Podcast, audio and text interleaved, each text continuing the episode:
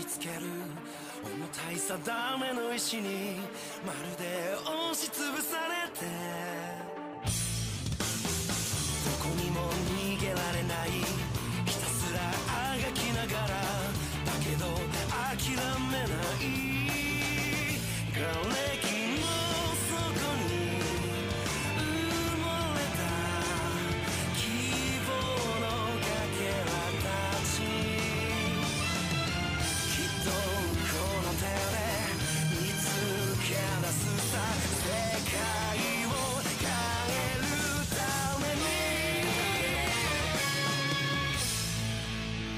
自分の道を信じたものだけがいつか輝ける命の限り神にも逆らい戦い続ける不屈の魂たちよファイティン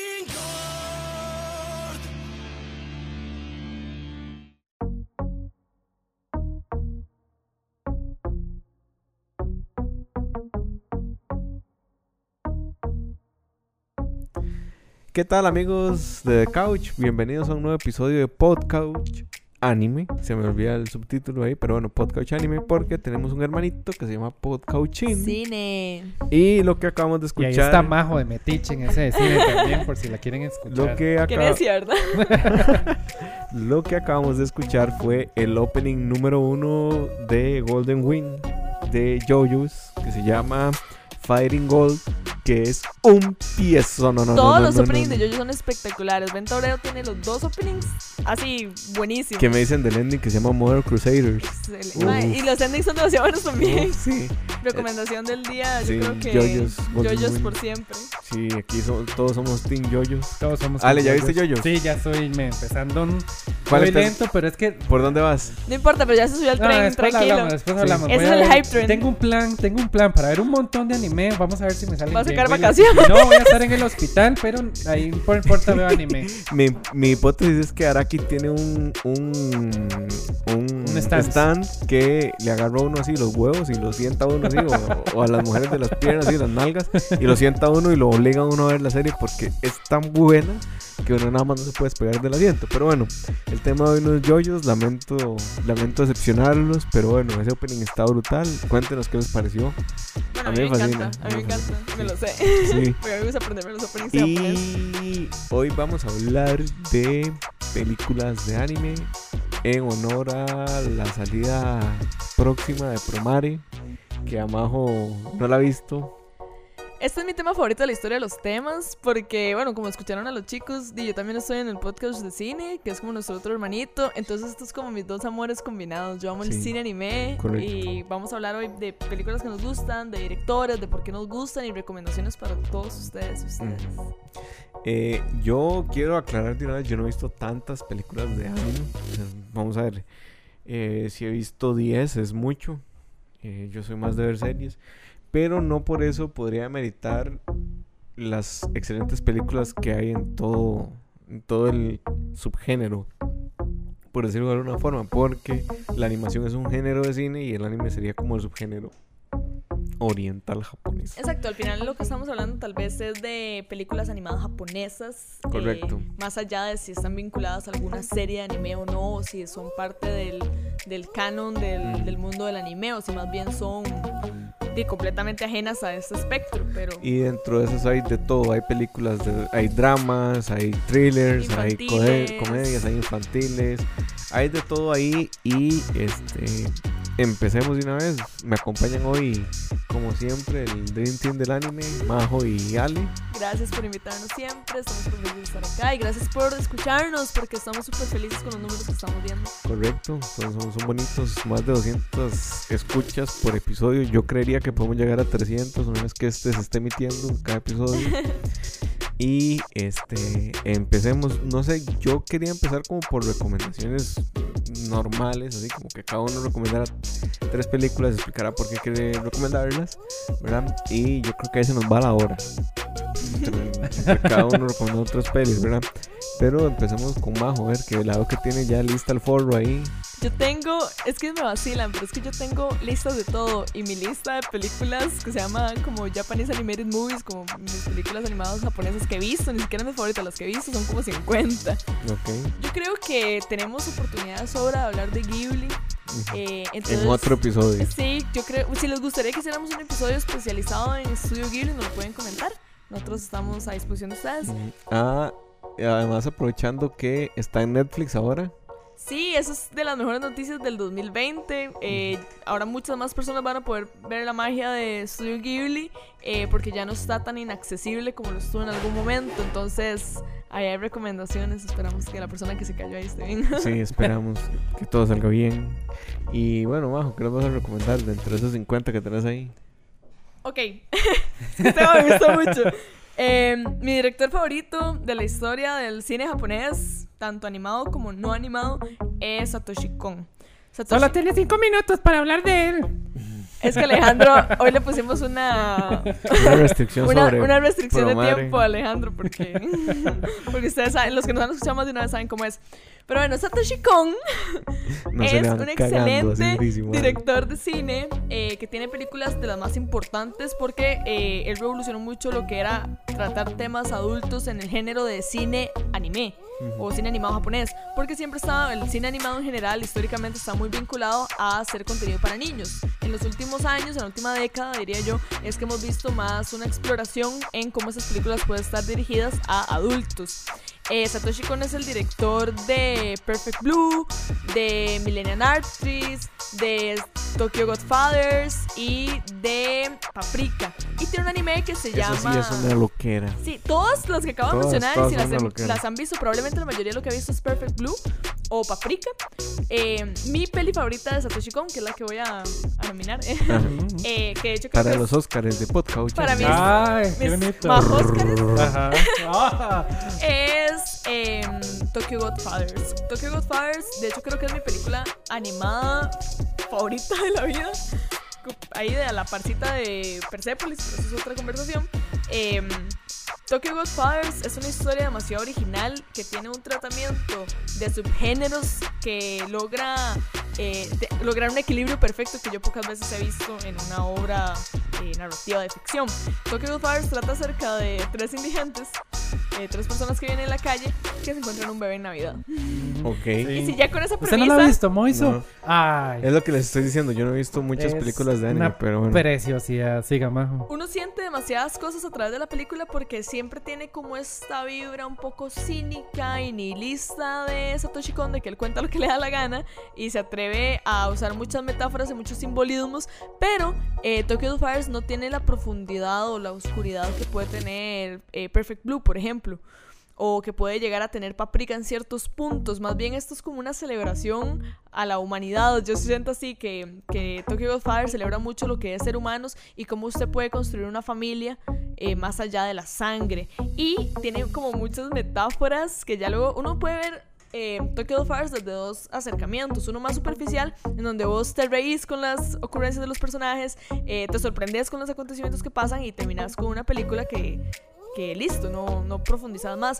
Pero luego hay otro acercamiento que es cuando vos empezás a analizar las metáforas que te da la película.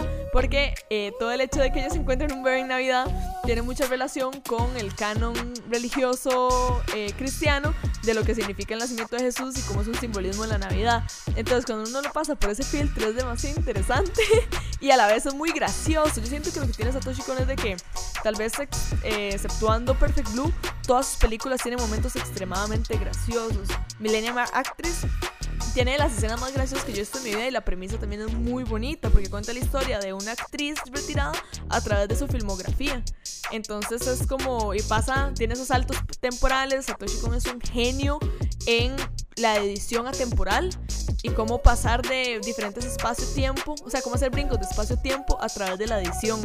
Es un deleite visual, yo amo a Satoshi Kon, les prometo no hablar más de él el resto del episodio porque también quiero recomendar otras películas de otros directores, pero mi ferviente recomendación del día de hoy, no les quiero contar demasiado porque ver Tokyo Godfathers es una experiencia, pero di, es como la suprema familia disfuncional y cómo uno puede aprender acerca del amor familiar desde cualquier situación. Tokyo Fire es mi recomendación de hoy. Ok. Mois.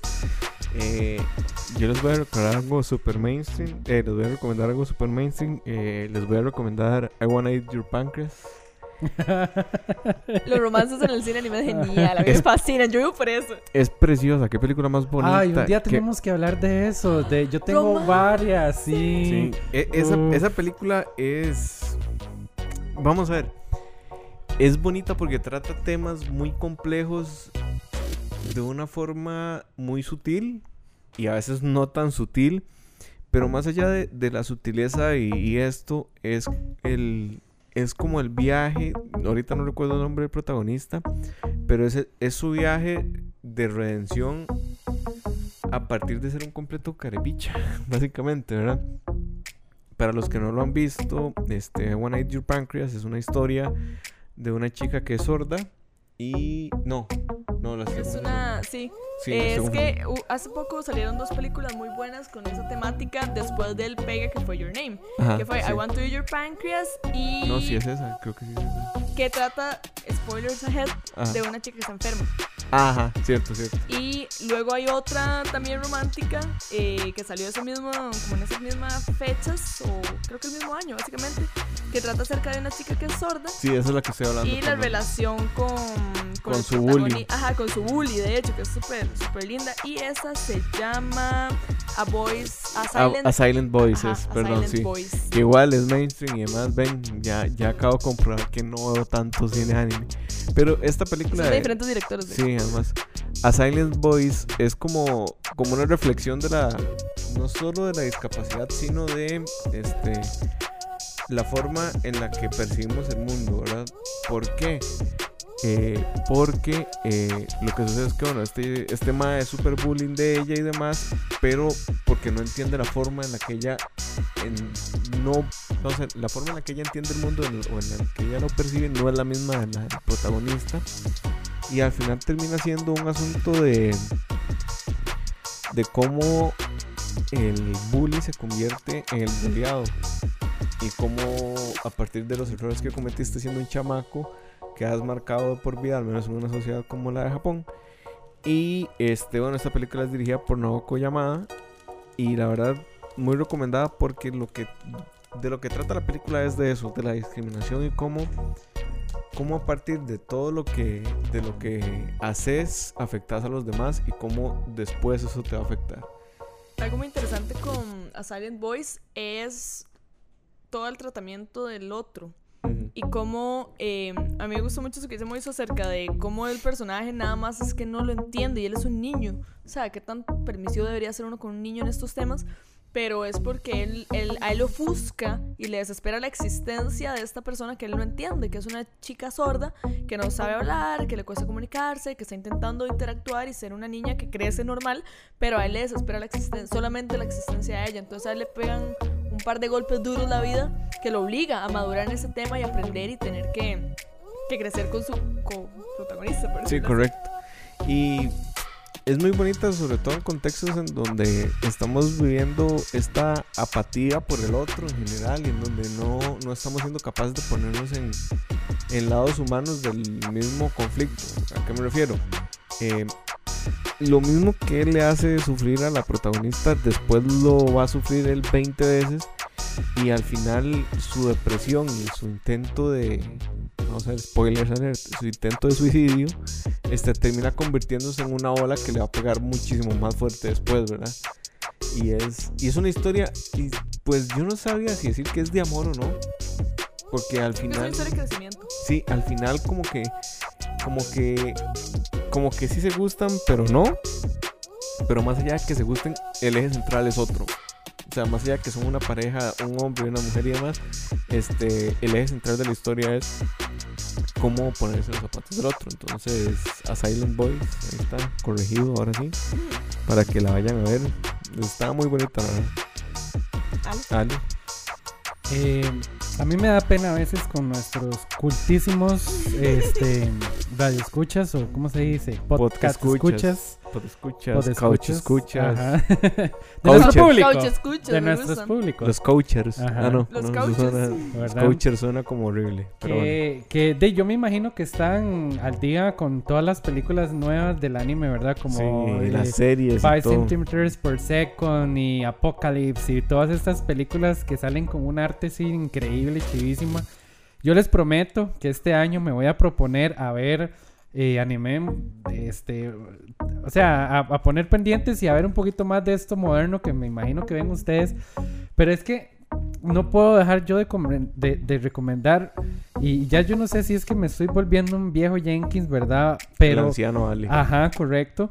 Pero es que yo no he vuelto a ver, y, y- y tal vez es eso, falta de, de volver a ver películas, pero yo no he vuelto a ver estos lienzos en movimiento, ¿verdad? Estas, estas artes como lo era Ghost in the Shell, ¿verdad? Ghost in the Shell. Es, es que yo, yo no entiendo.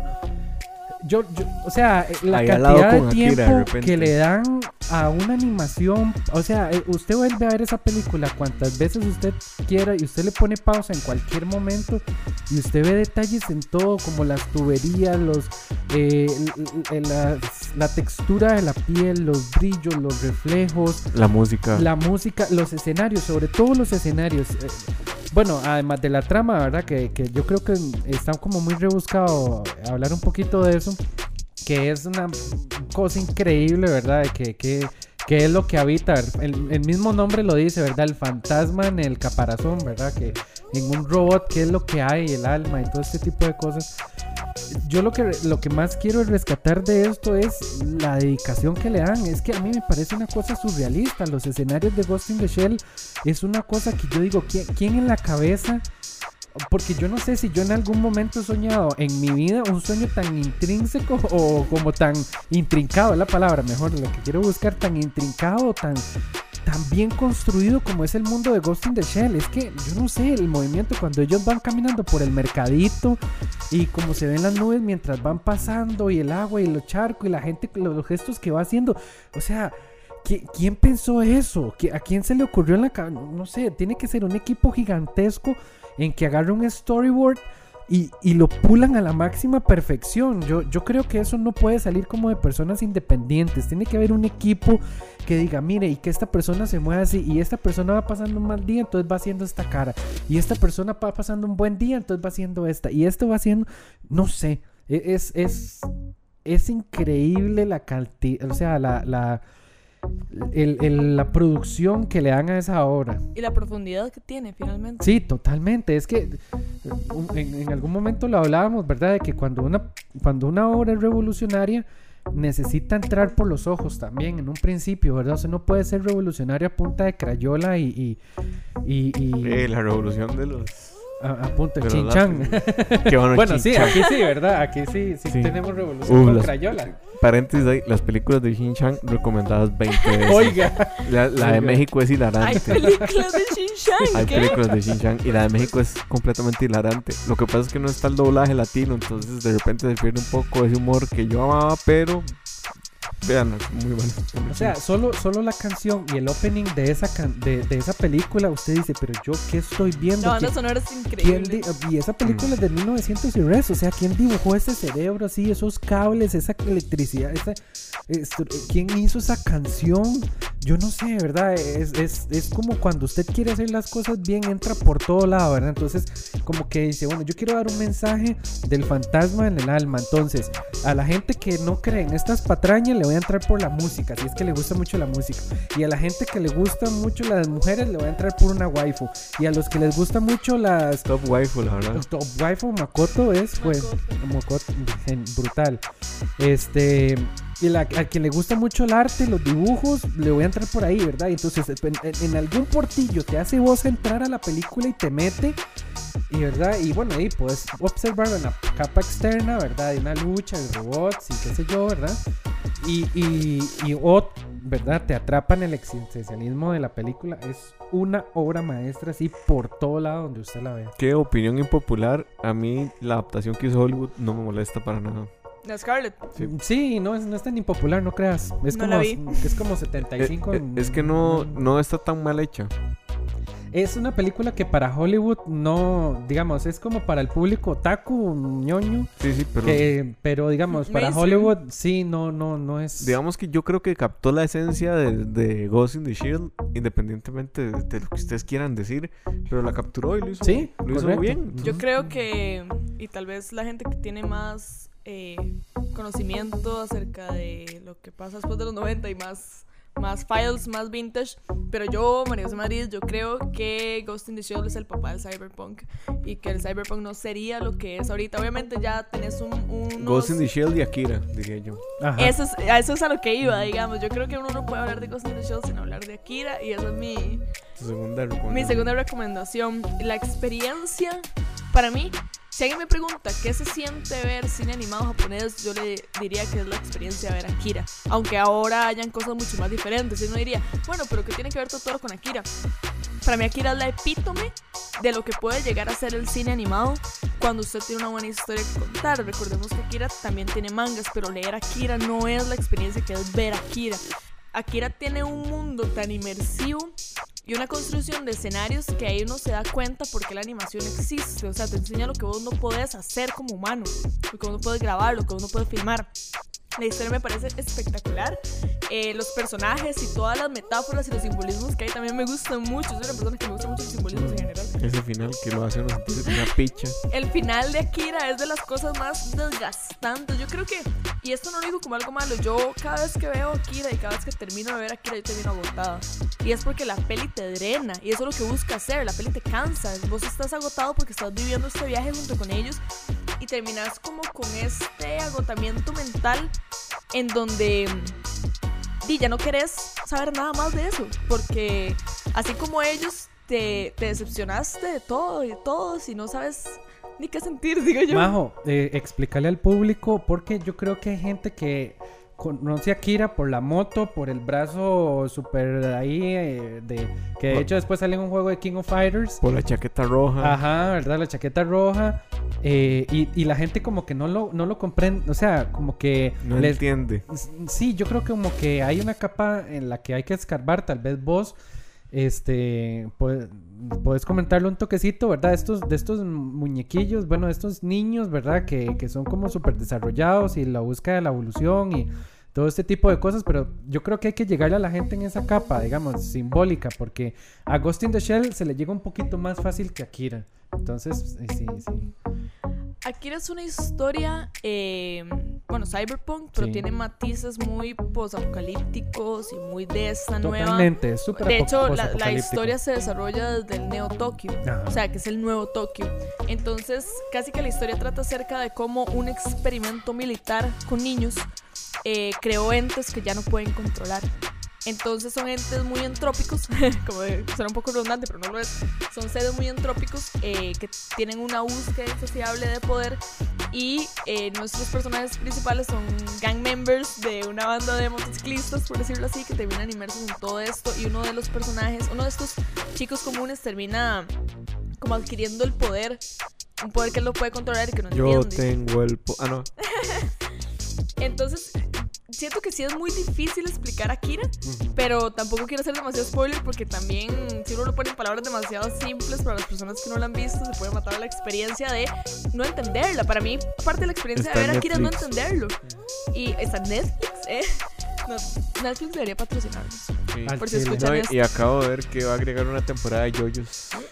Que creo que es Stardust Crusader. Y, o sea, oh. En Estados Unidos está JoJo's en, en Netflix. de Todo hecho. entero. No sé. ¿Quién sabe? Podemos googlearlo. no Bueno. Pero sí, yo siento que parte de la experiencia de ver a Kira es en una primera instancia sentir que uno no está entendiendo. Y ahí Pero yo siento que hay gente que le mata eso. Porque dicen, de Akira es, ah, sí, unos, unos bichos ahí súper inteligentes y al final todo el mundo explotó y se hizo una bomba atómica.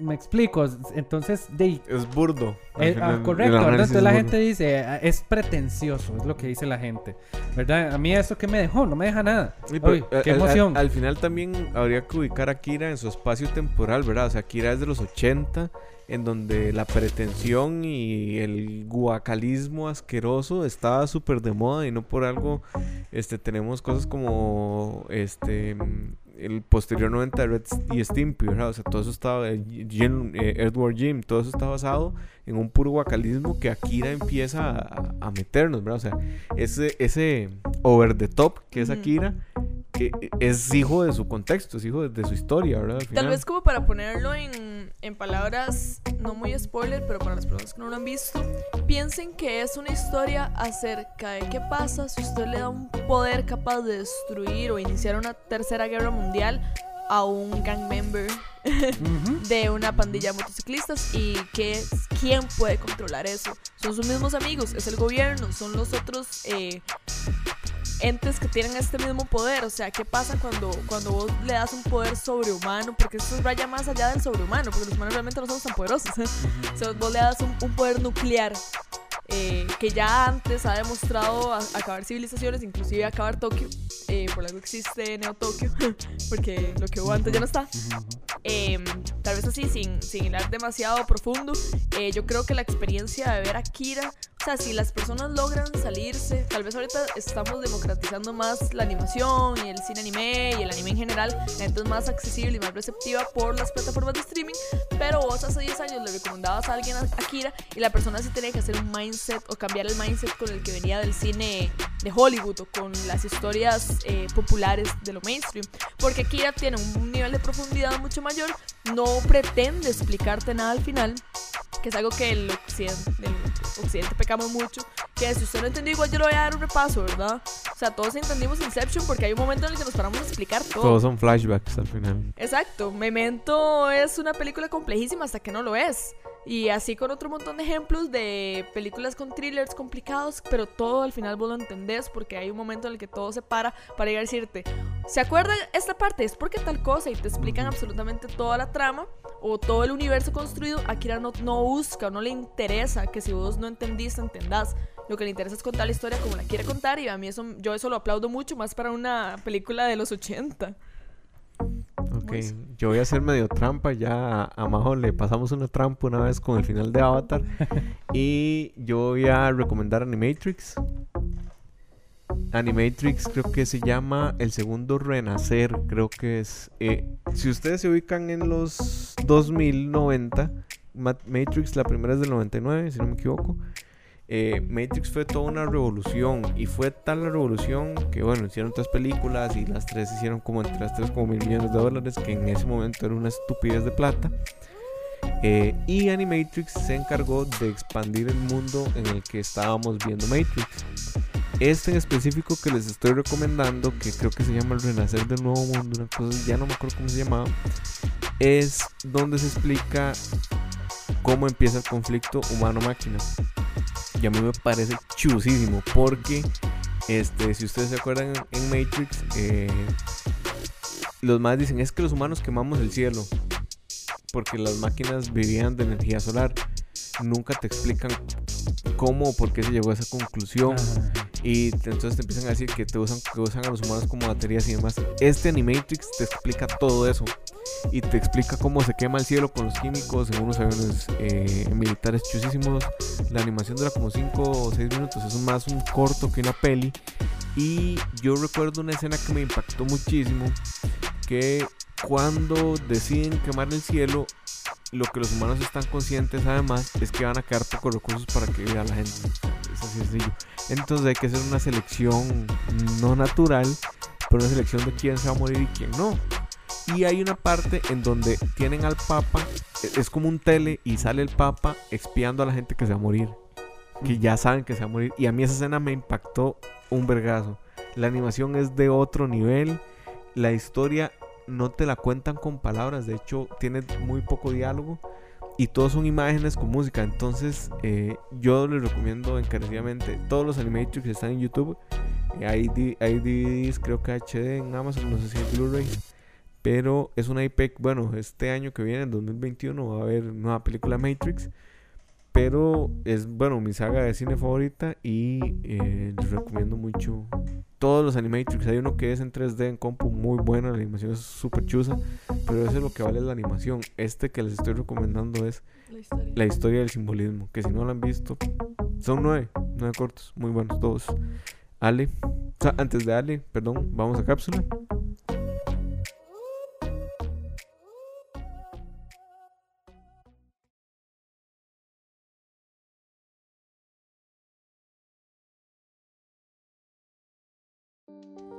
Esta es la recomendación de la semana de Podcaucho. El coronavirus lo vuelve a hacer y ha atacado al mundo del anime. Recientemente se dio a conocer que la película Evangelion 3.0 más 1.0 ha sido retrasada.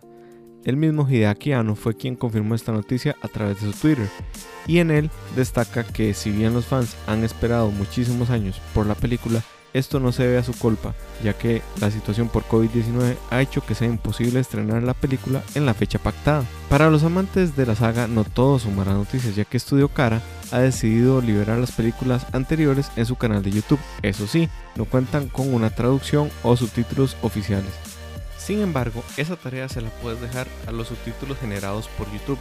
Hacen su trabajo, pero si quieres entender precisamente la traducción japonesa en todo su esplendor, te recomendamos los Blu-ray. ¿Y vos, ya viste las tres anteriores? Contanos en los comentarios. Esta es la recomendación de la semana de Podcaucho.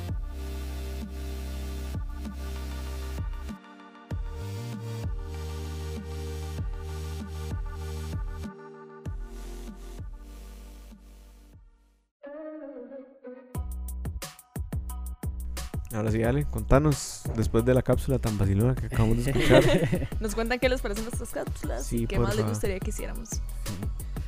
Eh, hay, una, hay una peli que no es de Ghibli, parece mucho de Ghibli, pero no lo es, que se llama Una carta para Momo.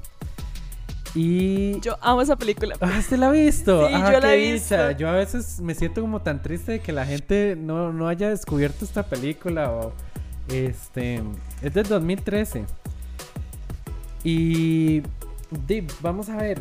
Esta película es... Digamos, yo siento que para cualquier persona que la ve es un transporte automático a la infancia. O sea, yo creo que todos hemos tenido ese paseo rarísimo a este lugar de la playa que no conocemos, que nunca hemos visto, que hace un montón de calor y que nos quedamos en un lugar tal vez no tan cómodo. Eh, ajá. Y Sí, que todo parece un sueño. Sí, es que digamos, uno como y uno como niño de una cosa tan pequeña hace una aventura gigantesca. Eh, un- una carta para Momo es eso, ¿verdad? Es, es una niña que, que vive en la ciudad. De hecho, el puro principio de la película es así, ¿verdad? Ella está ahí como en la ciudad, tiene la televisión, tiene eh, comodidades y no sé qué. Este mue- muere el papá de ella y di, la mamá tiene que buscar un medio de subsistencia, entonces ella decide volver con sus con sus padres, ¿verdad? Que serían los abuelos de Momo.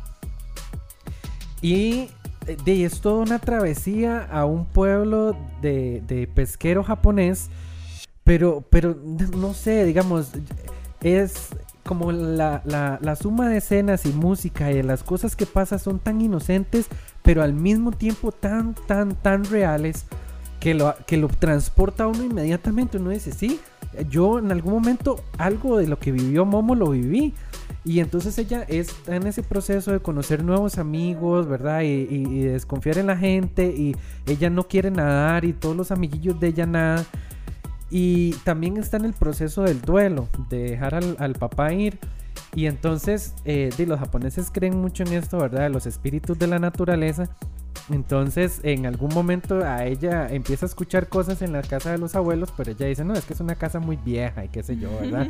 y entonces, de ahí, eh, pero uno como niño lo pensaría, ¿verdad? Como, ay, sí, hay algo, y más si uno vive en ese folclore japonés, y de un pronto a otro estos personajes se materializan.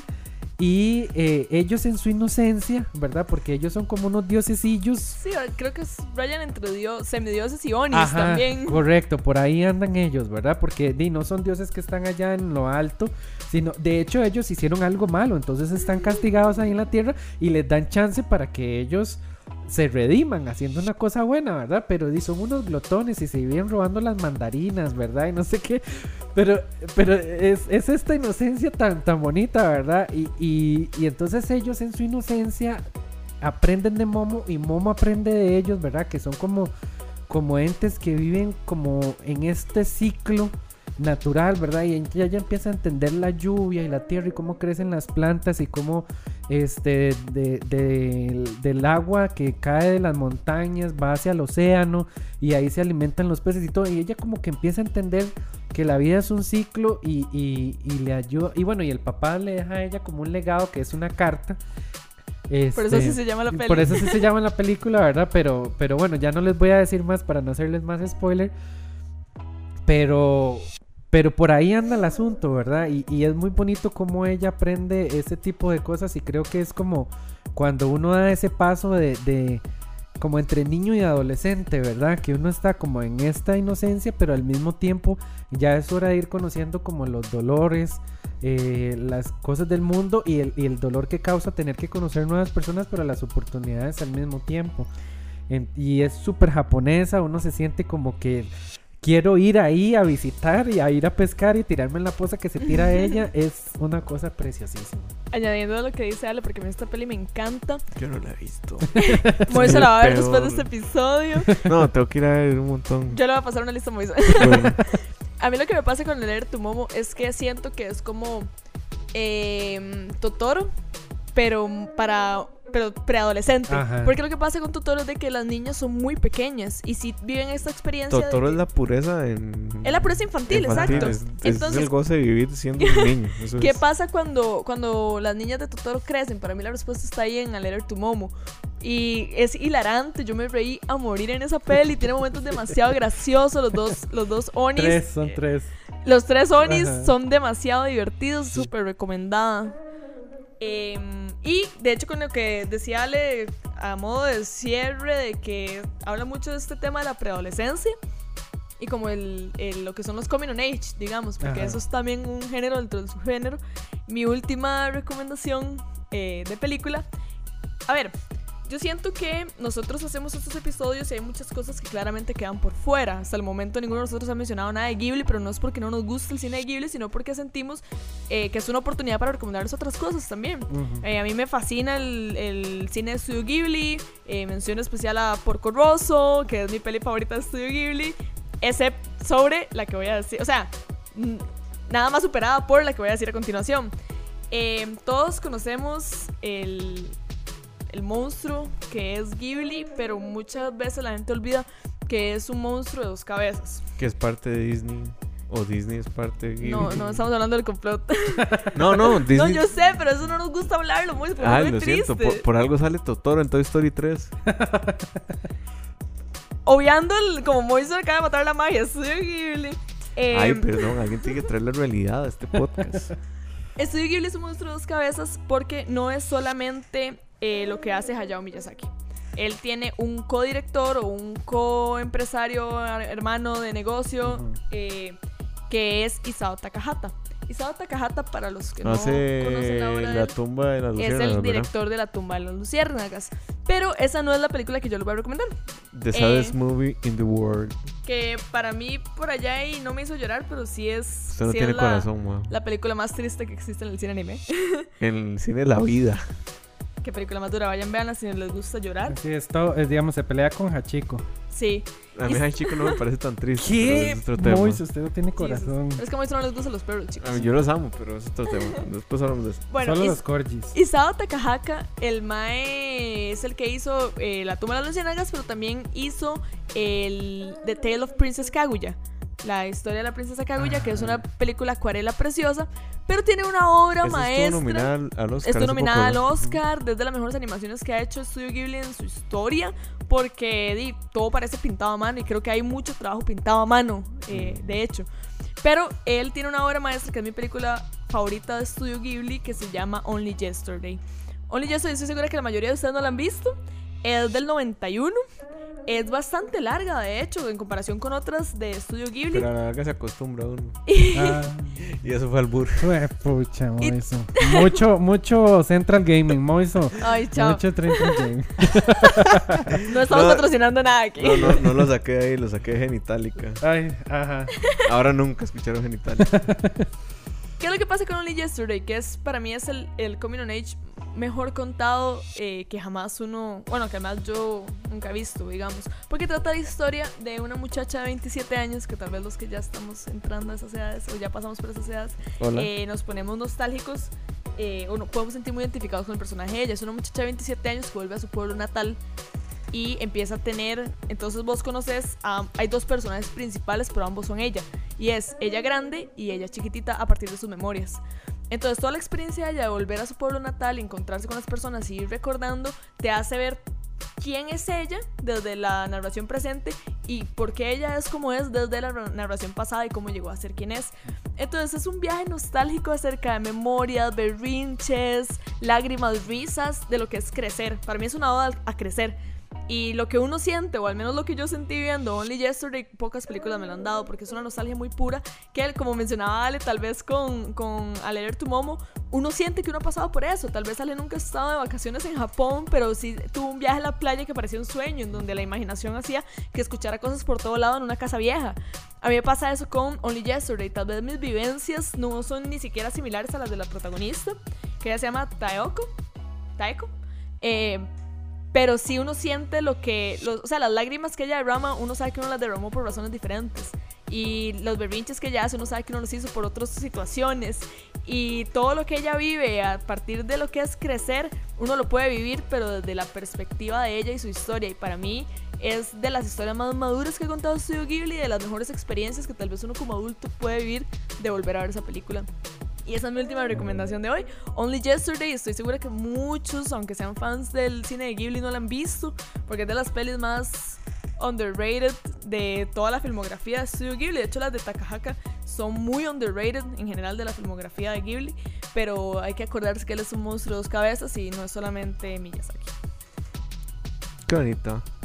Eh, yo iba a recomendar algo de Ghibli, pero en realidad eh, vamos a ver, vale poco recomendar a estas alturas de la vida el viaje de Chihiro.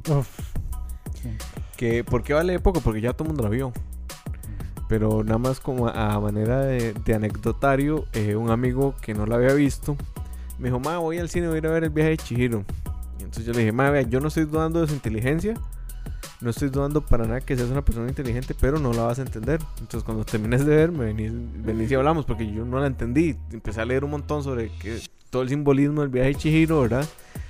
Y el man me dijo, ¿cómo no lo voy a entender, verdad? Y salió, tomó dos y me llegó WhatsApp, va, no lo entendí.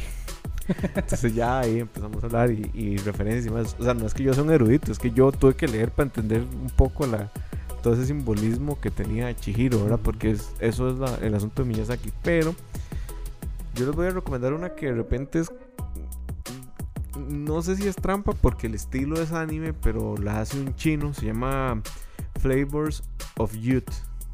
Está en Netflix. Es una peli que es una antología de tres cortos animados.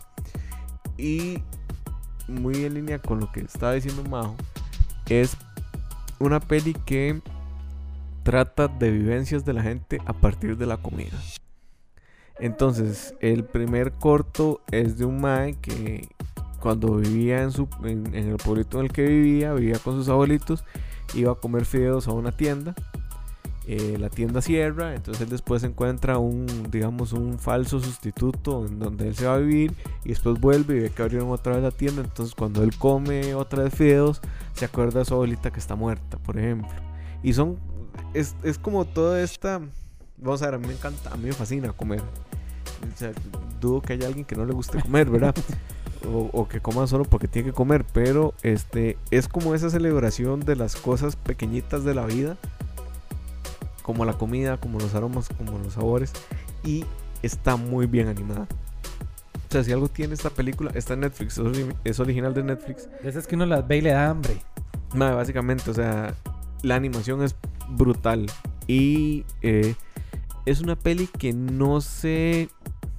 Vamos a ver, no se no se empecinan en, ser algo que no es. Es una historia cortita. Bueno, son tres historias cortitas, muy bien hechas, muy cuidada la estética. Que yo en las pelis animadas, si hay algo que valoro es la estética. Porque me parece que no es solo el mensaje, sino la forma del mensaje. De repente en el cine uno puede pasar. Vamos a ver, aquí los puristas del cine me van a matar, pero de repente uno podría pasar una cinematografía que no esté tan cuidada si la historia está muy bien. ¿Verdad? O sea, no sé, no se me ocurre ahorita ningún ejemplo, pero o que no sea deslumbrante per se la cinematografía, o sea, que sea muy sobria. Eh, qué sé yo, vamos a ver, una película que se me ocurre que la cinematografía no es brillante, pero la historia es muy entretenida. Es una peli que un madre lo llaman en una cadena telefónica y tiene que contestar y hay un asesino eh, apuntándole en la cabeza. La película es malísima, pero la historia te entretiene. En una peli animada yo siento que la estética es súper importante. Y esta peli y la que va a decir Ale, que ya sé cuál es, tienen una estética que es pero impresionante. Y si la pueden ver, este, veanla, está en Netflix, es, es, es muy bonita, es- los va a llevar por una- un viaje de nostalgia a la comida y si pueden estar viéndola comiendo ramen, se los recomiendo. Antes de que él empiece, porque agárrense chicos, viene la fiesta del hype, que es parte de lo que nos caracteriza. Sí. Yo quería hacer pequeñas menciones especiales, pero más de menciones especiales por película, porque hay montones de películas que merecen menciones especiales. Yo quería hacerlo por director. Makoto Shinkai. Empezando por Makoto Shinkai, que es el director de Your Name, pero también tiene películas como 5 Centimeters Per Meter, que Mm. es como la hermanita mayor de Your Name. Tiene una que se llama The Garden of the Worlds, que es lindísima. De hecho, es de mis favoritas de él. Una que se llama The Place Plumbers in Our Early Days, que a mí no me gustó. Y ahora tiene Weathering with You, Ajá, y tiene Weather With You, que fue la peli que salió nominada al. Oscar. Nominada a los... No, no estuvo No, nominada al Oscar. Estuvo en short, estuvo en short eh, digamos, de las nominaciones al Oscar. Bueno, mención especial a Makoto Shinkai y a un director que se llama Mamoru Hosoda. Mamoru Hosoda tiene una peli que se llama The Girl Who Left Through Time, que es la chica que salta atrás del tiempo, que La es- intenté ver y no lo logré. a mí me encantó. es una chica que literal salta atrás del tiempo, pero todo y la acerca de una historia mucho más grande de la que uno cree. Pero no lo logré porque tiene excesivo fanservice al puro principio. Mm, Yo soy así, el paladín del, de que odio el Sí, el fanservice, y yo chamaco, no el chamaco de la noté. secundaria es... Bueno, pueden verla y nos dicen si sienten Sí. que, que es- Ujú. que los ahuyentaría. Tiene una que a mí me fascina que se llama Summer Wars. A él está acá a reventar porque no pudo hablar todavía. no, No, no, no, es que lo estoy, lo estoy cargando. Y una que se llama Mirai, que estuvo nominada al Oscar el año pasado. Esas son como. Ah, bueno, y una última, ya para darle campo a Ale de recomendación de director. Si les gustan las cosas raras y las experiencias visuales, Vean Yoyos. aparte de JoJo's, eh, hay un director que se llama Masaki Yuasa. Ni siquiera sé si lo estoy pronunciando bien. Él es el. eh, él lo que hizo fue Devilman Crybaby. Él es el director de Ajá. Devilman Crybaby. Y eh, tiene muchas películas, entonces podrían buscarlas. Eh, son viajes. Bueno, para los que vieron Devilman Crybaby pueden imaginarse lo que se pueden esperar. Pero tiene viajes visuales que uno, en serio, uno se pregunta qué estoy viendo. Pero son tan atrapantes, tan embriagantes. Son una droga, básicamente. Yo vi una hace poco que se llama Mind Game. Que la verdad me explotó la cabeza. Es una experiencia visual espectacular. Con una historia muy buena. Muy, muy buena. Y ya, ahora sí, Ale. Esas fueron mis recomendaciones de director. Ahora sí, Ale, contanos. Chan, chan, chan, chan. Uno, uno con, con el tiempo aprende. A mí me No, encantan con las el- introducciones. A mí me encantan las introducciones de Ale, son geniales. Vamos a mutear el micrófono de Majo y el mío para que Ale pueda explayarse Una- sobre lo que va a hablar. Una, una, uno aprende como a no ilusionarse tanto cuando usted ya ha probado las, las miles de la perfección. ¿Verdad? Eh, Cuando, cuando llega Metal Gear Solid 5, ¿verdad? Uno piensa que va a ser la obra magnánima de los videojuegos que a partir de ahí se va a, a decantar lo que va a ser el futuro de la humanidad y el arte audiovisual. Y resulta que no, ¿verdad? Resulta que no. Entonces, bueno, yo sabía de la existencia de Promare. Yo sabía que lo hacía Trigger y que lo hacía Hiroyuki y Maishi, que es el mismo genio que de su lápiz y de su mente ha sacado las obras maestras como son Kill la Kill y Gurren Lagann. Y yo decía, esta persona ya puede ser que ya esté agotada, ¿verdad? Démosle una oportunidad que saque una película y que, y que sea... De, que, que, que ya tire sus últimos cartuchos, pero es que la pistola de Trigger está cargada, pero con un, con un arma, eh, eh, eh, con un fuego inextinguible como lo es del personaje galo de la película Promare, que es la película que, que- o sea, es que yo no me imaginaba que iba a ser una cosa tan increíble, o sea, yo, es el fuego, la pasión de ese señor a la hora de hacer una película, e- e- ese fuego que él denota en sus historias anteriores no se le paga, en Promare... Promare es una obra maestra, es una cosa, pero es una estupidez, es increíble, es la misma esencia de, de este Hiroyuki. se trata de un, de un, de un, de un, de una ciudad. Vamos a ver, la premisa es que la gente llega como en un momento en donde está de chicha con todo, ¿verdad? Hay presas, el tren no llega rápido, de, hay una escena muy fuerte en donde un, donde un, hay una pareja, una señora embarazada y entonces el marido como que le pega y se va corriendo de la casa. Ya la gente está harta, ya está harta del mundo, de todas las cosas malas que pasan y de pronto empiezan a combustionar, la gente explota. La gente se vuelve de fuego, ¿verdad? Entonces ese que está en el embotellamiento, pla, explota y explota un montón de carros. Y ese tipo que está en el tren también llega y explota. Y esta tipa que, que la, la acaba de dejar su esposo agresor, ¿verdad? Ya está harta, embarazada, flum, explota, explota toda una cuadra y el fuego llega y carboniza a esa, a esa gente, ¿verdad? Entonces, eh, con la humanidad eh, le, surge como esta mutación. Spoilers. No, no, no, no son spoilers, no son Todo eso spoilers. que acaba de decir son spoilers. No son spoilers. Sígale, no son tranquilo, ya spoilers. Son advertimos. los primeros cinco minutos. o sea, no, porque ustedes no se pueden esperar. O sea, usted no sabe a dónde va eso. Es como, como, como Gurren Lagann y como Kill la Kill. O sea, se va a la mitad de la serie y usted jamás va a pensar que esos madres se van a hacer del tamaño del cosmos. O sea, usted no, no, no- nunca va a poder hacer esa relación. Y así es Promare. Y, o, o sea, yo esto que lo que les estoy contando no es spoiler. Son los son el, el 5%, es la capa más superficial de toda la profundidad que, que lleva Promare, ¿verdad? Entonces crean una, una, una, una, un- como una unidad, ¿verdad? Que, que empieza a investigar a esta gente, ¿verdad? Y lo que está pasando, y bueno, pasa una, una hecatombe ahí mundial, pasan 30 años después y no sé qué. Y hacen una cuestión de bomberos, y uno dice, ¿cuál es la premisa con, con bomberos? Pues parece que es la cosa más aburrida del mundo. Pero, pero resulta que está este personaje principal que es que se llama Galo. Y este tiene una Galo afición- Timos. ¿Ah? Galo Timos. Ajá, correcto, ¿verdad? Y él tiene una, una, una pasión inextinguible, ¿verdad? Él, él- él se trata, él se trata de extinguir las llamas. Eh, ese, ese es el brete de él, pero él dice que la llama por dentro, que no. Que, él dice que la llama por dentro, que, eh, o sea, que él lo que va a hacer es La única extinguir- llama, lo que dice es la única llama que puede arder es la llama del alma. Exactamente, es ninguna otra. Alejandro. Sí. Y entonces la cuestión es que eh, él, él tiene un héroe que él admira mucho porque lo, lo salvó y entonces esa es como lo salvó de un incendio, entonces a él se le contagia esto, ¿verdad?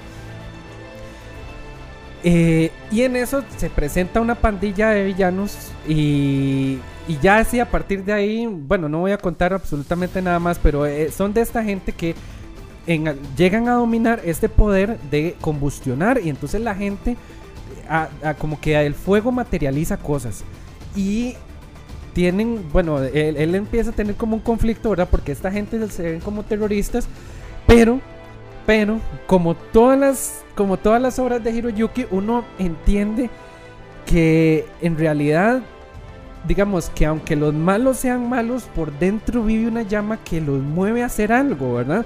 Entonces, Galo lo que hace es agarrar a todos los personajes de ahí y encauzar esa llama en un bien superior. Eso es Promare.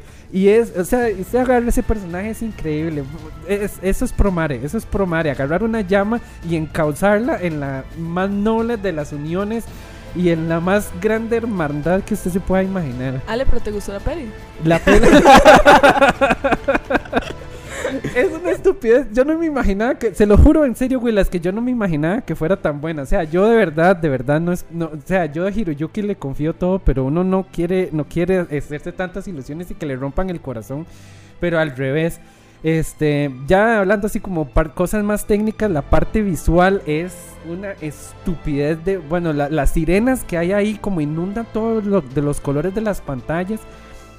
Es una cosa chivísima. El soundtrack es una estupidez y está timeado. El soundtrack lo hace Hiroyuki Sawano, que es el compositor de el primer opening de Attack on Titan. No sé si se llama Hiroyuki, pero el apellido sí, es Sawano. Sí, sí, Ajá. Hiroyuki Sawano. Ah, ok. Y es compositor también de este el soundtrack de Xenoblade Chronicles X de Wii U y compositor de cosas muy metalóperas, entonces ahí entenderán que es un, soundtrack bastante Está bueno. súper timeado, No, no, digamos. no, no es progress, No es más es como más es como- orquestral. es como metal sinfónico japonés. Yo, yo no sé Es cómo, bastante bueno. cómo hacen si es... Yo no sé, desconozco mucho cómo se hace una, una producción de una película. Yo no sé si es que ellos primero hacen, dibujan las cosas y después le dan como la idea al, al, al que hace la música o al revés, el de la Eso- música eso hace algo y mucho ellos se le Depende, director. inspiran. Creo que no hay una forma fija. digamos. Pero yo no sé, ahí calza a la perfección, así en un momento en donde se une la gente, pegan unos gritos corales increíbles en el justo momento en donde usted está subiendo el hype y el hype sube en lo más alto. Bueno, eso más que audio es edición de, Eso, de bueno, no peli. sé si será edición, ¿verdad? Pero, pero bueno, es magnífica, es, es una cosa increíble, los valores de producción, las, los combates son increíbles, se mueve por todo lado, pero no al nivel de, de Transformers en que usted no está entendiendo qué está pasando, ¿verdad? Sino que usted todo lo comprende. Y, y, y todo lo entiende y todo lo siente. El combate es. No.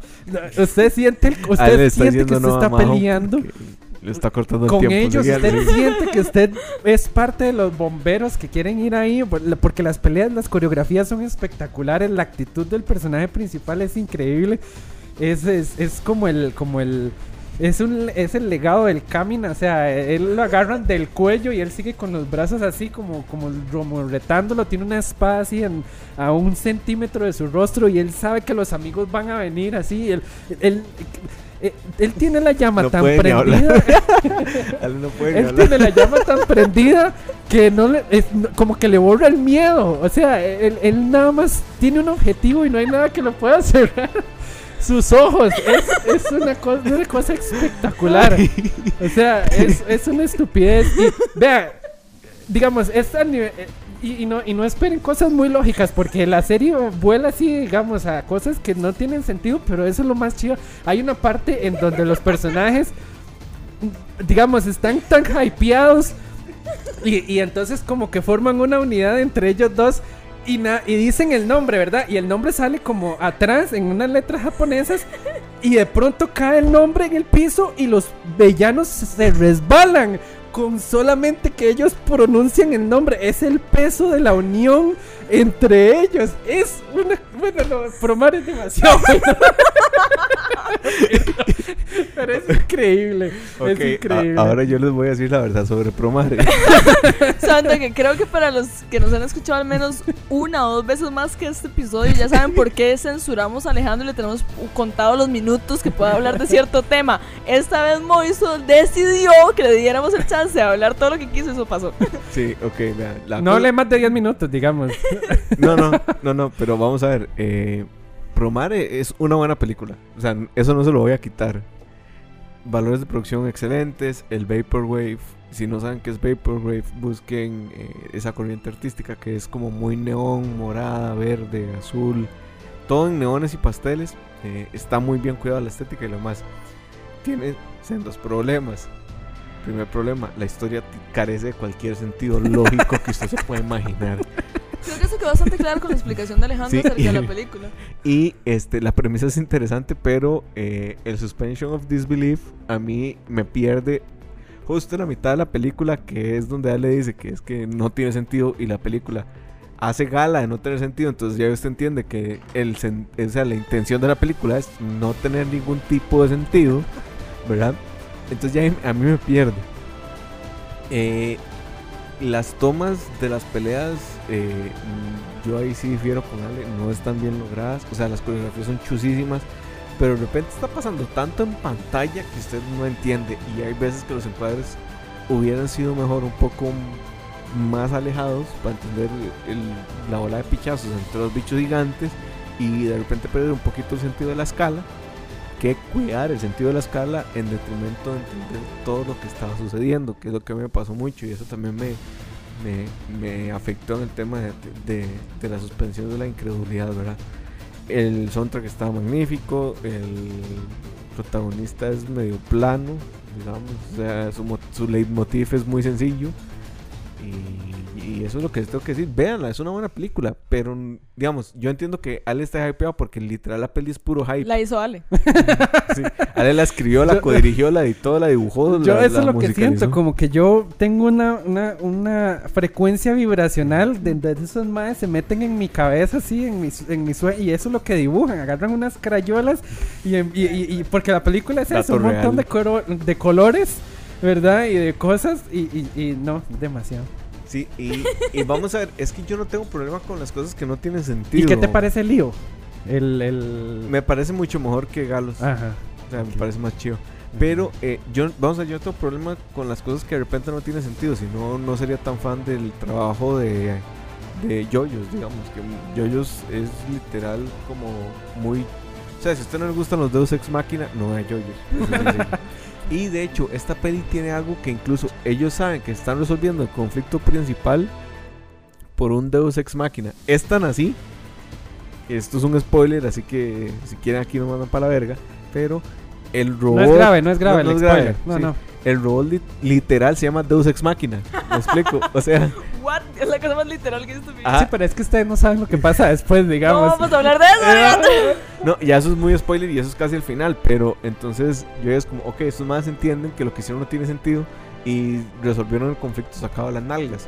Que es lo que a mí me queda viendo esta película con la forma en la que resuelven Gurren Lagann y con la forma en la que resuelven Kill la Gurren Kill. Lagann no se resuelve así, digamos. O sea, se construyen todos los capítulos Exacto, hacia y un Kill lado. la Kill también. Ajá. Lo que pasa es que creo que les pasa factura el hecho de ser una película y tener una hora para contar la Clarísimo. historia. Ujú. Entonces los más quieren meter tanta vara y tanta pelea y tanto todo que de repente tienen que sacar el Deus Ex Máquina literal y este así resuelven el conflicto. A mí me hubiera gustado algo un poquito más elaborado, pero entiendo que era por el hype. Y de Promare tengo que decir que la pelea que más me gustó fue la primera, no fue la última. Ah, sí, es, es de, las mejores, sí, pero. Pero, no, bueno, no sé, todas son Sí. iguales para mí.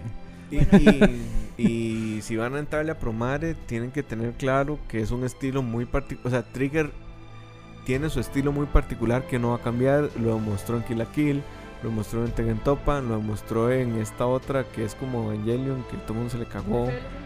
Eh, FLCL. No, es. Eh, eh, no. Darling in the Darling Franxx. in the Franks, que a mí me gustó, me pareció buena, pero si ustedes le entran a Trigger, tienen que saber que ese es su estilo. Ajá. Punto. Si no les gustó el estilo Trigger, no les va a gustar ningún producto que hagan, no les va a gustar ningún tipo de animación y por más cuidado que esté la estética, por más cuidado que estén todos los detalles de producción, nada más no les va a gustar porque es para ustedes. Punto. Fin. En fin. Y con eso llegamos al final de nuestro podcast Muchísimas dedicado a películas. Déjenos recomendaciones si Vean quieren. más cine anime, hay Ajá. grandes cosas que hay que ver. Vean todo lo de Ghibli, busquen directores, aprendan a seguir directores como lo hacen algunas personas con cine occidental. O sí con simple. videojuegos. O con Con videojuegos. Sí, sí, correcto. Eh, yo quería eh, proponer que para la siguiente nos saliéramos un poquito de la zona de confort de anime y habláramos de este, series animadas no japonesas. Oh, wow. Porque nos lo pidieron, nos lo pidieron en Instagram, que Ah, nos sí. saliéramos un Qué poquito chido. de, de la zona Podemos hacerlo mitad y mitad ahí, una comparación o algo así. Ahí vemos. Ahí vamos a ver, resolvemos. vamos a, a pensar en eso. Cuéntenos qué les parecen las cápsulas y nos vemos la próxima semana. Bye. Bye, gracias. Que su alma de bombero siempre arda. Bye.